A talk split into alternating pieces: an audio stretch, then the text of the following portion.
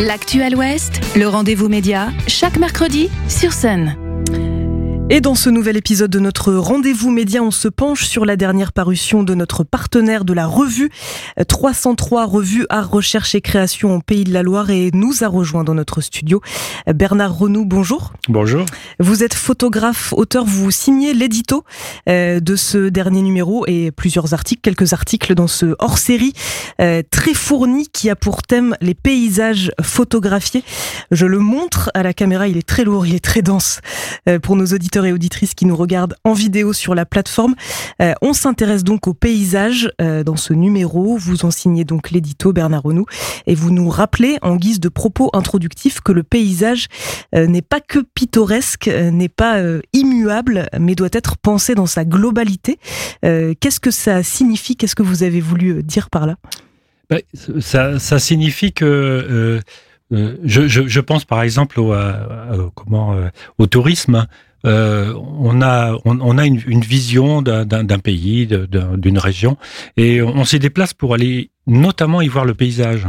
Et le, le paysage n'est pas euh, n'est pas un, un objet euh, immuable, c'est un objet qui est toujours en mouvement et qui, euh, euh, qui euh, au fur et à mesure des, des siècles, des millénaires, s'est transformé.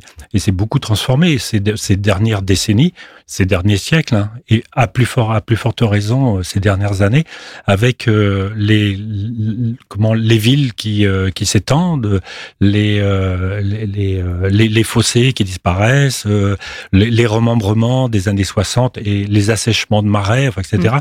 Il est très très transformé par la main de l'homme.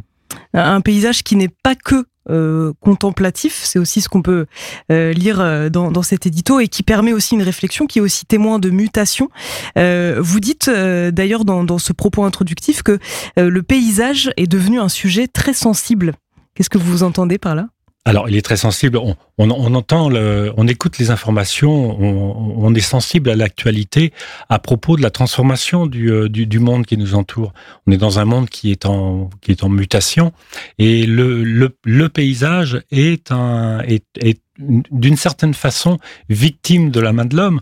On, on, entend parler des bassines, on entend, on entend parler des niveaux d'eau qui baissent, on entend parler de, de, du, euh, d'un certain nombre de, d'essences d'arbres ou de, de, qui, euh, qui, remontent vers le nord, vers le nord parce que il y a des euh, y a des phénomènes météorologiques, notamment le réchauffement climatique, hein, qui qui repoussent un certain nombre d'espèces hein, vers plus de fraîcheur, un certain nombre d'espèces qui disparaissent hein, faute de pouvoir se déplacer avec les avec le, vent, les oiseaux, parce qu'il y a aussi des phénomènes naturels qui provoquent le pas les mutations du paysage, mais en tout, cas sa transformation très lente. Hein. alors qu'aujourd'hui, elle a pris, euh, des, degrés de, vitesse dans sa transformation qui sont, euh, très très inquiétantes. Hein. Mmh. Euh, effectivement, alors comme à chaque lecture de la revue, euh, les, les, auteurs et les autrices, euh, ils sont dans ce hors-série une, une, vingtaine, vous en faites partie, euh, nous apportent euh, des angles, des portes d'entrée pour euh, comprendre le paysage photographié. Vous parlez d'environnement, d'écologie, presque de, de photographie engagée. Il y a plusieurs articles sur cette thématique oui. dans, dans le hors-série. je pense par exemple à un article de Julie Noireau, qui est maîtresse de conférence à l'université Lyon 2, qui fait le lien entre lutte écologique et photographie euh, documentaire. Euh, justement, en quoi ce, genre, le paysage, euh, il se prête à la documentation de ces questionnements liés à l'écologie, aux luttes environnementales? En quoi c'est un, outil pour, pour, cartographier, pour documenter tout ça, d'après vous? Je, je, pense que les, comment, les le, le, le, paysage est un enjeu, est, est un enjeu politique également. Euh, c'est pas, euh, ce n'est pas propre à notre époque contemporaine. Alors, j'imagine je, que vous vous faites allusion, notamment parce qu'il y a un article aussi qui parle de, de euh, très directement, par exemple, de la, de la, de, des, des ZAD oui. qui se sont installés dans le paysage et et d'une certaine façon, euh, enfin c'est même c'est même une certitude, ils ont ils ont défendu un paysage ils l'ont protégé et euh, les, euh, les, les, les, collectivités euh, et, et l'État euh, ont, ont d'une certaine façon respecter. alors ça s'est pas passé dans des dans des conditions extrêmement sereines. Mm. C'est un c'est un combat de finalement de de protéger le paysage. Mais tout à l'heure, je parlais des assèchements de marais ou, des, défrichements. Ça a été l'objet de, de combats, euh, de combats entre ceux qui avaient un usage de la, euh, notamment euh, des des landes un usage, un usage économique. Hein. Mmh. Ils faisaient paître leurs troupeaux, etc. Lorsqu'on est passé une, une agriculture euh, industrialisée au, au 19e siècle, on a commencé à défricher pour pouvoir euh, semer du blé aux dépens du, du, du, blé noir, par exemple, qui pouvait pousser dans des terres pauvres.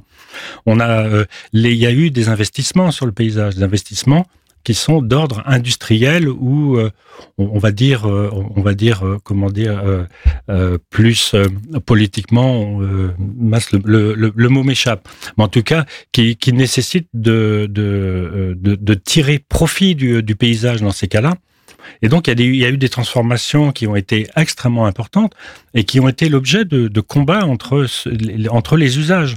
Et mmh. le, les, les, phénomènes aujourd'hui de protection du paysage que certains veulent défendre à corps et à cri sont aussi des combats d'ordre politique. Hmm. On, parlait aussi de, questions de, témoignages, de mutations, d'évolution de lieux, de villes. Euh, vous, vous signez par exemple un article euh, sur Paul Bioré, qui était photographe, euh, à qui la SNCF a fait appel en 1940 pour documenter la création d'une nouvelle voie ferrée à Nantes. pourquoi avoir choisi, par exemple, ce personnage et son travail pour un article dans ce hors-série? Comme, comme, comme bien des fois, je suis pas sûr qu'on fait des, des, des, choix personnels. C'est que quelquefois le, le, le, monde qui vient à nous mm. et qui nous qui nous choisit. Euh, alors moi, je m'intéresse à la photographie. J'avais déjà euh, comment signé un éditorial sur un numéro spécial de la revue 303 il y a quelques années qui portait sur les fonds photographiques. Hein. Et au, hasard des, des réseaux sociaux, j'avais aperçu quelques images comme ça qui m'avaient interpellé euh, euh, et, et euh, j'ai commencé à rechercher un petit peu. Je me suis rendu compte que, l'auteur c'était un, monsieur, un photographe qui s'appelle euh, Paul Bioret et qui a euh, qui a été sollicité par la SNCF hein, dans les années 40 hein, pour euh, pour documenter l'installation de la voie ferrée entre la, la gare d'Orléans et puis la gare de Chantenay euh, pour euh, euh, pour dévier la voie ferrée parce que euh, il fallait il fallait moderniser, il fallait éviter qu'elle passe dans le centre-ville. Enfin bon, il y a un, tas de conditions qui sont liées aussi à la circulation, hein, au, à la multimodalité des circulations au sein d'une ville. Et euh, la, la, la, voie ferrée s'est installée sur les comblements, de, les, les, les, récents et encore en cours comblements de la Loire, qui sont une, qui sont un des, des traumatismes, enfin ou d'un post-traumatisme des, des, Nantais sur euh, une, une, un imaginaire qui, qui est aussi en partie euh, réel. Il y a, il y a il y a un, chevauchement entre la, réalité et, la mythologie comme ça d'une ville euh, qu'on a, qu'on a appelé bien après les comblements la Venise de l'Ouest. Hein. Et euh, ce, ce, ce, traumatisme est, est transmis de, de, génération en génération, à tel point qu'il y a des gens qui ont 30 ans ou 40 ans qui regrettent la Venise de l'Ouest sans en avoir jamais mmh. connu euh, le, la moindre goutte. C'est assez, euh, c'est assez étrange comme, mais c'est pas une situation, une situation isolée. Hein. On a, on a comme ça des regrets de quelque chose qui, d'un imaginaire qui nous a été transmis comme ça par les générations précédentes. Et Paul Buret a été un témoin oculaire. Il a parcouru les lieux et il les a parcourus euh, pendant à peu près une année pour le, le, au service de la SNCF pour documenter cette, euh, cette comment dire, euh, une, une, tranchée, une saillie dans, dans, la, dans, la, dans la ville de Nantes au profit d'un d'un espace qui a été libéré pour l'automobile, pour la circulation mmh. dans, dans ces années-là. Et il a fait ce travail hein, sous l'occupation, ce qui, ce qui, euh, ce qui n'est pas simple. Hein. Faire des photographies dans un monde, dans un monde occupé par une, une autre nationalité, ça veut dire des autorisations, une complexité, euh, des, sans doute, sans doute des, euh, qu'il a, qu'il a dû parfois être questionné par les mmh. autorités, enfin, etc. Il y a, il y a certainement un contexte qu'on imagine, qu'on peut imaginer parce que euh, on a vu des films à ce sujet-là, on a, on a, on a des, des, références qui, nous, qui peuvent nous rappeler un peu le contexte dans lequel il a pu travailler.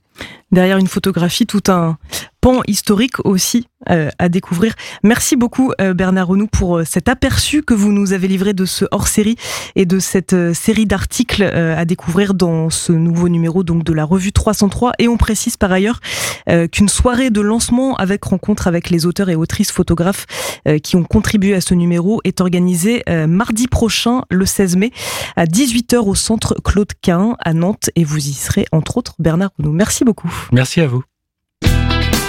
Le rendez-vous média, en podcast et en vidéo sur myson et le.